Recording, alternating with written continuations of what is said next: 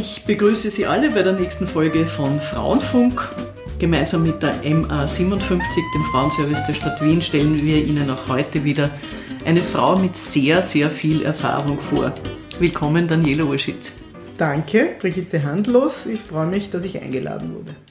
Daniela Urschitz, du bist Wienerin, Weltenbürgerin, du hast eine dementsprechende Biografie, du hast ein Studium an der Pariser Sorbonne, Studium in Bulgarien, dann dort auch gearbeitet, im Berufsleben schließlich Arbeits- und Sozialministerium, unter anderem Leiterin des Referats Frauen- und Arbeitsmarkt, dann im Büro der Bundesministerin zuständig für die Koordinierung von Frauenangelegenheiten der Stadt Wien und anschließend Leiterin des Dezernats EU-Koordination der Stadt Wien und ab 2012 Koordinatorin der Stadt Wien für die EU-Strategien für den Donauraum. Jetzt selbstständige Expertin.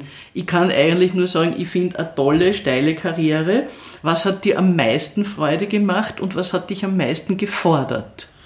Nee, am meisten Freude gemacht hat mir, und da merke ich jetzt auch, wo ich mehr oder weniger allein arbeite, den Unterschied, das Arbeiten mit einem Team und das Aufbauen von neuen Sachen. Das hat natürlich immer riesigen Spaß gemacht. Wenn man Raum bekommen hat, äh, von der Politik hauptsächlich natürlich oder auch von, der, von den Institutionen, neue Sachen auszuprobieren und aufzubauen. Das war immer super. Was war schwierig? Naja, schwierig war, was man sich eh vorstellen kann. Ne? Also auch dasselbe wieder, Institutionen oder PolitikerInnen, die halt zögerlicher sind oder das auch genau gar nicht wollen, wovon man halt überzeugt ist. Wir machen ja einen feministischen Podcast und wenn du sagst, das Zusammenstellen von Teams, was war dir da immer wichtig? Das Erste, was einem als Leitungsperson wichtig ist oder was mir wichtig war, war, dass man sich oder dass ich mir schon bewusst war, dass ich viele Sachen kann, aber auch viele gar nicht kann. Und dass ein Team das natürlich im besten Fall ausgleichen kann. Ich kann nicht alles selber machen und daher habe ich mir natürlich auch Leute, Frauen, Männer gesucht, die das können. Äh, in der Frauenabteilung war das so, dass wir versucht haben, Männer zu interessieren an der Mitarbeit in der Frauenabteilung. Das ist aber nicht gelungen. Also da war das äh, Fachliche wirklich im Vordergrund. Ansonsten habe ich immer gemischte Teams gehabt. Warum? Glaubst du, dass das nicht gelungen ist? Wie ich angefangen habe in der Frauenabteilung von der Stadt Wien, war die Frauenabteilung so, hat gegolten, so ein bisschen ein, wie soll man das sagen, eine Sackgasse, eine berufliche Sackgasse. Und oft und oft sind, haben sich äh, Frauen bei uns beworben für irgendwelche Posten, die wir ausgeschrieben haben und haben gesagt, bitte nehmen Sie mich, sonst muss ich ins Parkzettelreferat oder sonst was. also es war wirklich so eine, eine, ein Last Resort. Das hat sich dann geändert allerdings. Ich wollte gerade sagen, ich habe das dann schon später anders erlebt. Nein, nein, das hat sich wirklich geändert, muss man sagen. Aber Männer haben sich trotzdem bei uns nicht beworben. Was hat die Änderung bewirkt? Ich habe das Glück gehabt, was für Österreich ein Unglück war, dass ich Leiterin der Frauenabteilung war, wie die Regierungsschüssel 1 gekommen ist. Und damals hat die Stadt Wien Renate Brauner, Frauenstadträtin, beschlossen, sie werden jetzt äh, mit Sirauch Kallert zeigen, was Frauenpolitik ist. Die ja eh für ÖVP-Verhältnisse, sagen wir, bemüht war. Aber damals hat die Frauenabteilung, wir haben, ich weiß nicht, unser Budget hat sich ver, ich sage mal, verzehnfacht. Und wir haben auch sehr viel mehr Mitarbeiterinnen bekommen. Wir haben plötzlich sehr viel machen können, was vorher, was meine Vorgängerin, die Eva Keil, die tolle Sachen gemacht hat, aber das war nicht möglich, weil es zu klein, weil es zu wenig war. Und das hat dann einfach den Ruf ein bisschen geändert, glaube ich. Wir leben derzeit in einer Corona-Krise. Der Arbeitsmarkt ist stark in Bewegung geraten, leider auch sehr nach unten. Äh, wir haben viele Arbeitslose. Äh, wie schätzt du die Chancen in dieser Situation von Frauen am Arbeitsmarkt ein? Die Situation am Arbeitsmarkt für Frauen in Österreich ist traditionell schlecht, bei allem, was sich immer wieder leicht verbessert. Ja. Also von der enormen Anteil an Teilzeitarbeit, vom Pay Gap, von äh, mangelnder Kinderbetreuung unter drei Jahren. Ich glaube, 30 Prozent der Kinder unter drei Jahre sind in Betreuung. Was das heißt für Frauen, weiß man eh. Dann gibt es immer noch eine starke Segregation am Arbeitsmarkt. Und natürlich verändert sich zum Beispiel jetzt der Handel mit den ganzen Internetgeschichten. Also ich würde sagen, Tendenz fallend. Besser wird es nicht. Was soll ich machen als Frau? Ausbildung, Ausbildung, Ausbildung, das passiert eh Kinderbetreuung, ich glaube, nach acht Wochen Schwangerschaft sollte man sich um einen Krippenplatz umschauen.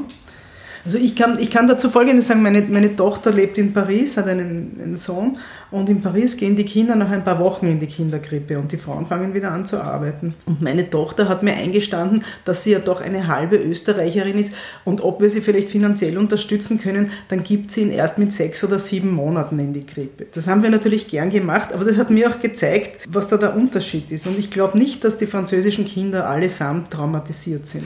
Sicher nicht, aber bei uns hat man dann schnell den Ruf als Rabenmutter, Rabeneltern. Ja, da muss durch.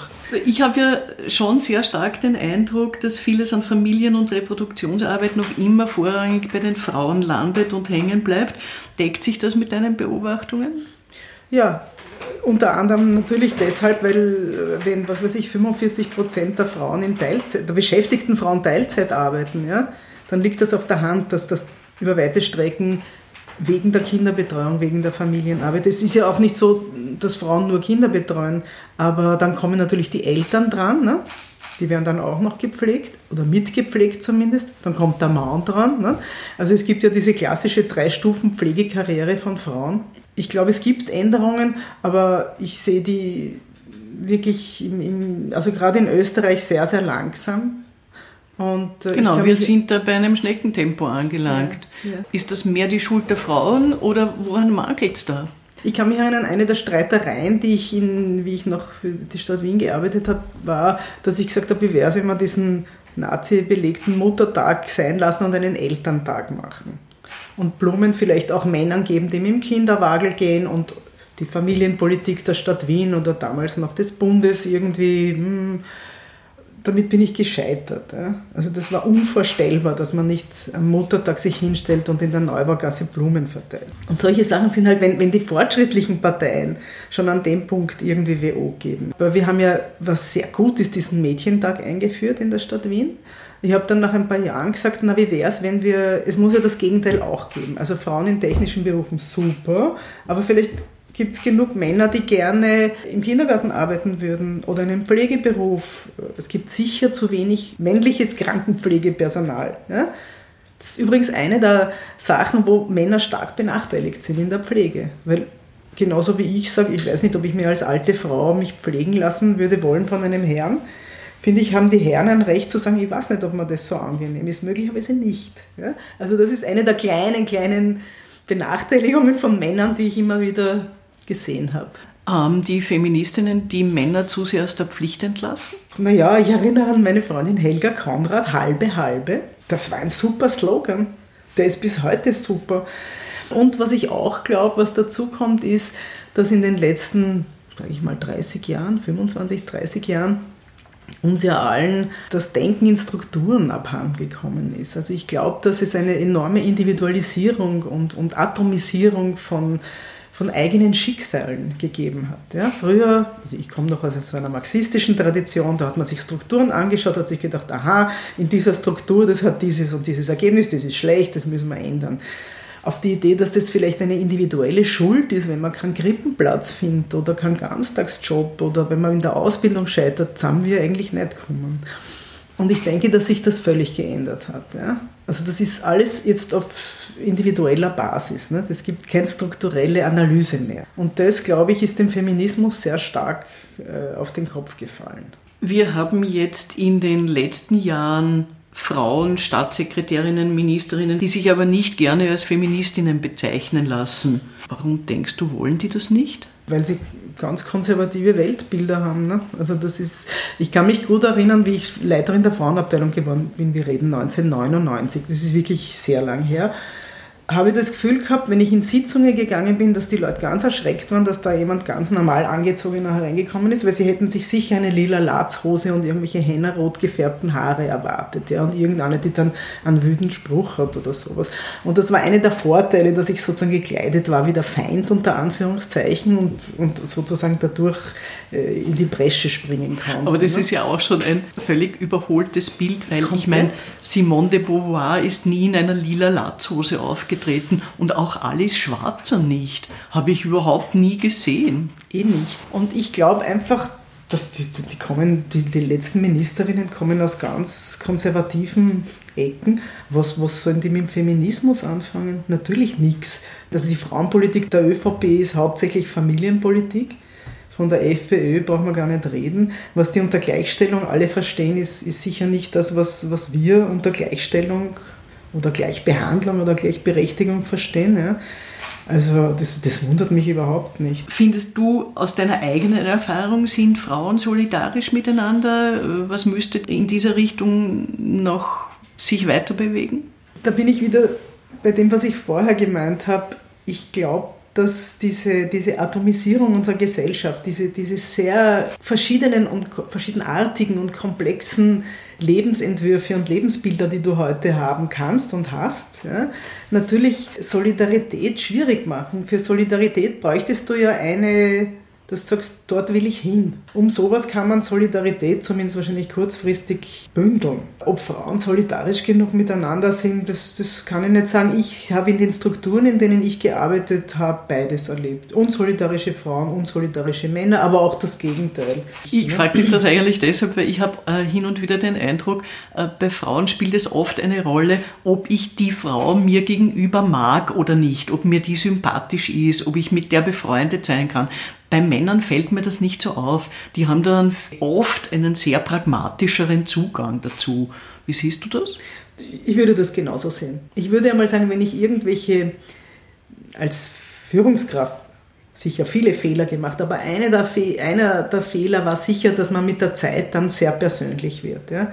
Also da werden die Kindergeburtstage gefeiert und die Geburtstage und dann ist man befreundet und dann geht man doch nachher auf ein Glasl oder trifft sich im Park mit dem Kinderwagen. Auch als Führungskraft hat man einen Kinderwagen. Ne?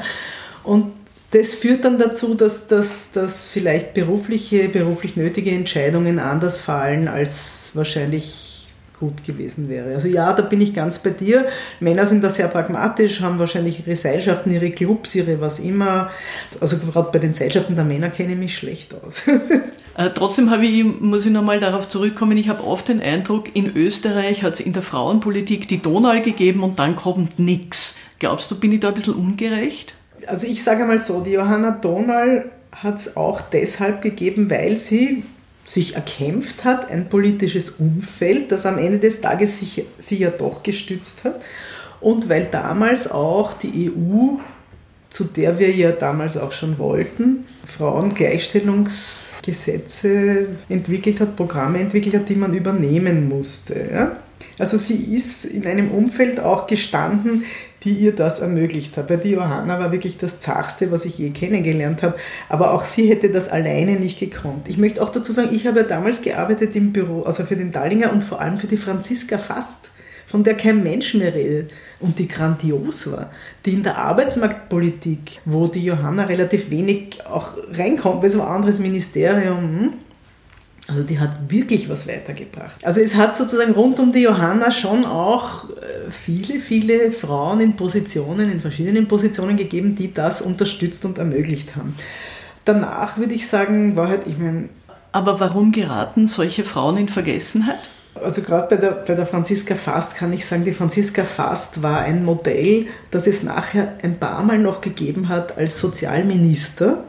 Der Jolly Heson, der, der Hums, Franz Hums, das waren lauter Leute, Ziegelbäm, Arbeitergewerkschafter, hart arbeitende Menschen, ja, die eine relativ geringe Basisbildung gehabt haben, sehr stark im ÖGB in der Arbeiterschaft verbunden waren ja, und sehr starke wie soll ich sagen, politische Überzeugungen und Meinungen gehabt haben, die fast schon altmodisch waren. Ich erinnere an äh, Jolly Heson und die Pflege, äh, die Geschichte mit der Pflegevorsorge. Das, hätte, das würde heute niemand mehr, glaube ich, nicht einmal angehen. Und der ist in der Früh um sechs in der Gewerkschaft gesessen und um acht im Ministerium und dann bis um 11 in der Nacht in irgendwelchen Sitzungen. Und die Franzi Fast war genauso. Ich erinnere mich an die Franzi Fast, die hat einen eingeladen, selbstverständlich am Samstag. Unter der Woche war keine Zeit zu sich, die hat eine Gemeindewohnung gehabt, ich glaube im Karl-Marx-Hof oder daneben. Eine winzige Gemeindewohnung mit grünen Barocktapeten und Stilmöbeln und so, ganz klein.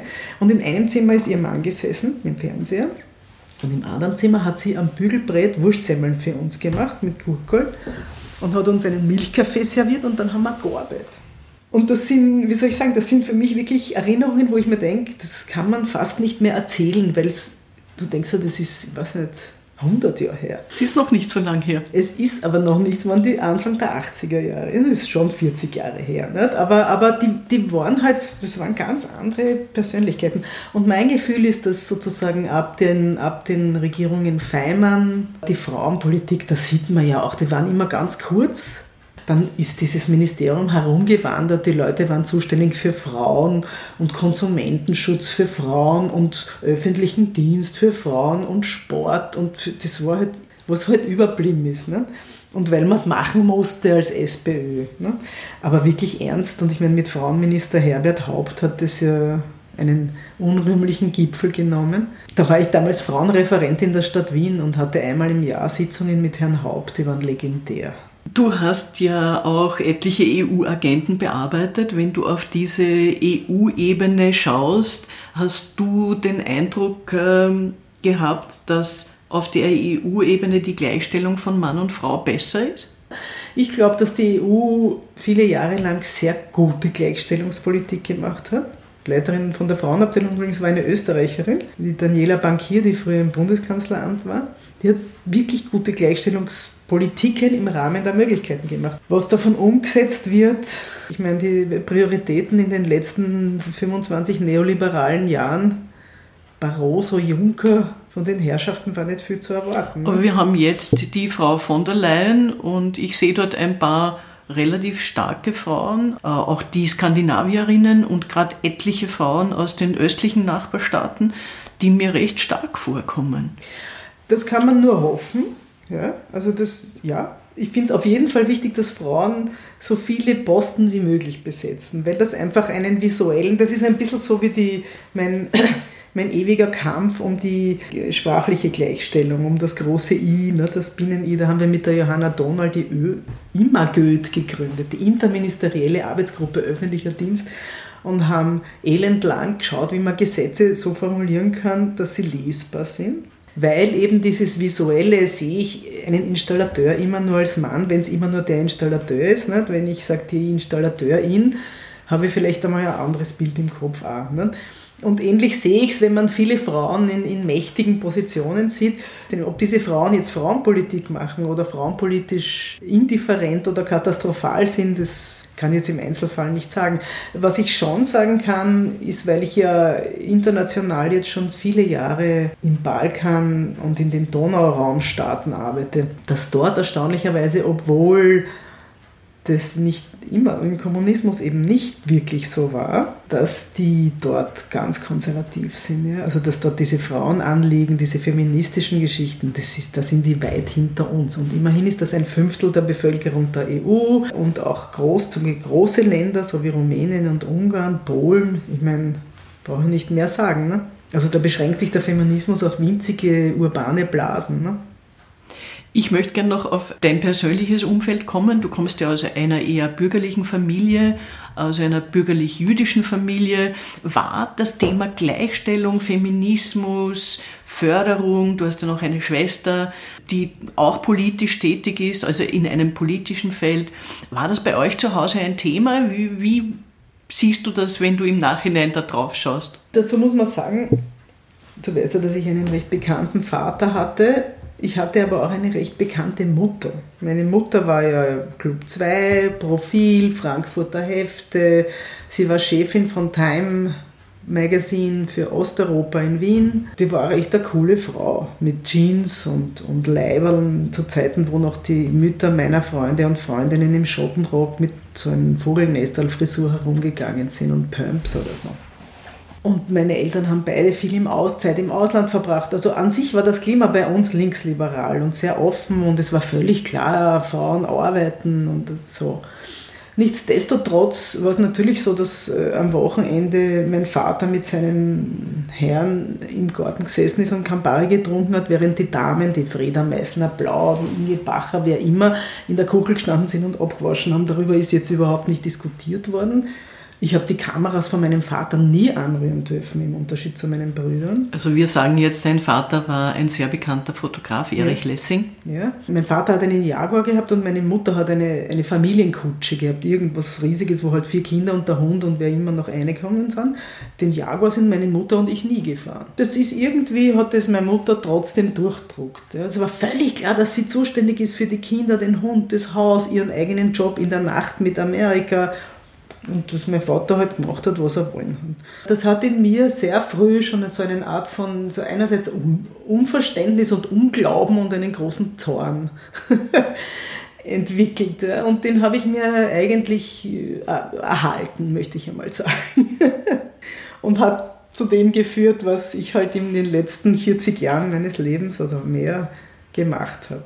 Hast du weibliche Vorbilder außer der Mama? Naja, meine Mutter ist an dem Punkt kein großes Vorbild, weil sie hat sich einfach sehr viel gefallen lassen. Also das finde ich jetzt nicht so vorbildhaft. Meine Großmutter, bei der ich äh, zum Teil aufgewachsen bin, war Lehrerin nach dem Ersten Weltkrieg in der Grimm. Das ist eine ganz arme Gegend da hinten im, beim Karl-Marx-Hof und musste ihren Beruf aufgeben, weil mein Großvater auch Beamter war. Und unter dem Austrofaschismus durfte nur einer in einer Familie Beamter oder Beamtin sein. Und natürlich war mein Großvater als Sektionschef der, der was verdient hat. Und sie war ihr Leben lang bitter darüber, dass sie das, diesen Beruf, den sie geliebt hat, aufgeben hat müssen. Und nach dem Krieg war sie dann einfach zu alt und es hat auch keine Jobs gegeben in dem Sinn. Und man hat einfach gemerkt, es ist ihr Fahrt. Also sie hat einfach ihren, ihre Orientierung schon sehr früh eben verloren. Und die hat mir sehr viel beigebracht an dem Punkt. Glaubst du, äh, hat der Feminismus eine Perspektive? Ne, unbedingt.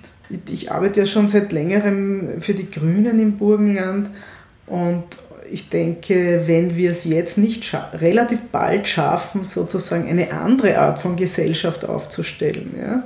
eine andere Art von, von Arbeitsbedingungen, eine andere Art von Strukturen, ein anderes Leben aufzustellen, dann schaut es, sage ich einmal, für meine, für mich wird es schon ausgehen, aber für meine Kinder, für meine Enkel schaut es dann etwas duster aus. Und daher wünsche ich mir sehr, dass der Feminismus wieder, dass die, die Gleichstellung von Frauen und Männern einfach wieder ein, ein ganz gewichtiges Thema wird. Glaubst du, hat sich dein Einsatz gelohnt? Ja, das glaube ich schon, in verschiedener Hinsicht. Rein feministisch glaube ich, dass die Frauenabteilung, die ich ja nicht so lang, aber doch ein paar Jahre geleitet habe, wie so eine Art, eine kleine Baumschule funktioniert hat in der Stadt Wien. Also sehr, wir haben einen relativ hohen Turnover gehabt und sehr viele Frauen sind dann in andere Positionen in die Stadt Wien gegangen und haben dort natürlich auch diese Positionen weiterentwickelt und äh, Frauen gefördert. Das habe ich schon erlebt. Ich denke, dass das, die Geschichte mit dem großen I, das ist etwas, worauf ich stolz bin, da mitgearbeitet zu haben.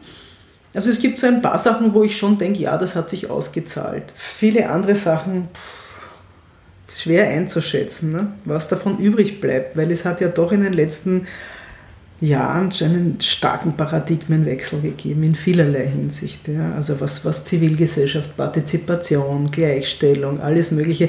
Ich habe oft so das Gefühl, dass, dass die Sachen so an der Oberfläche ja gar nicht schlecht ausschauen, aber wenn man dann ein bisschen, also man sieht ja jetzt in den letzten Wochen, das waren jetzt ein paar Wochen und man sieht, was da alles sofort niederbricht und sofort wieder weggewischt wird und als unwichtig gesehen wird das finde ich schon beeindruckend und beunruhigend, ja, wie dünn die äh, für mich jetzt nötige zivilisatorische Schicht ist, die über unserer Gesellschaft liegt. Also es liegt noch genügend Arbeit vor uns. Vielen Dank, Daniela Urschitz, für dieses Gespräch. Danke fürs Zuhören. Sie finden uns wie immer unter frauenfunk.at und auf allen gängigen Podcast-Kanälen und natürlich auf der Facebook-Seite der MA57 Frauen in Wien Bleibt gesund. Alles Gute. Danke, Daniela. Gerne. Danke für die Einladung.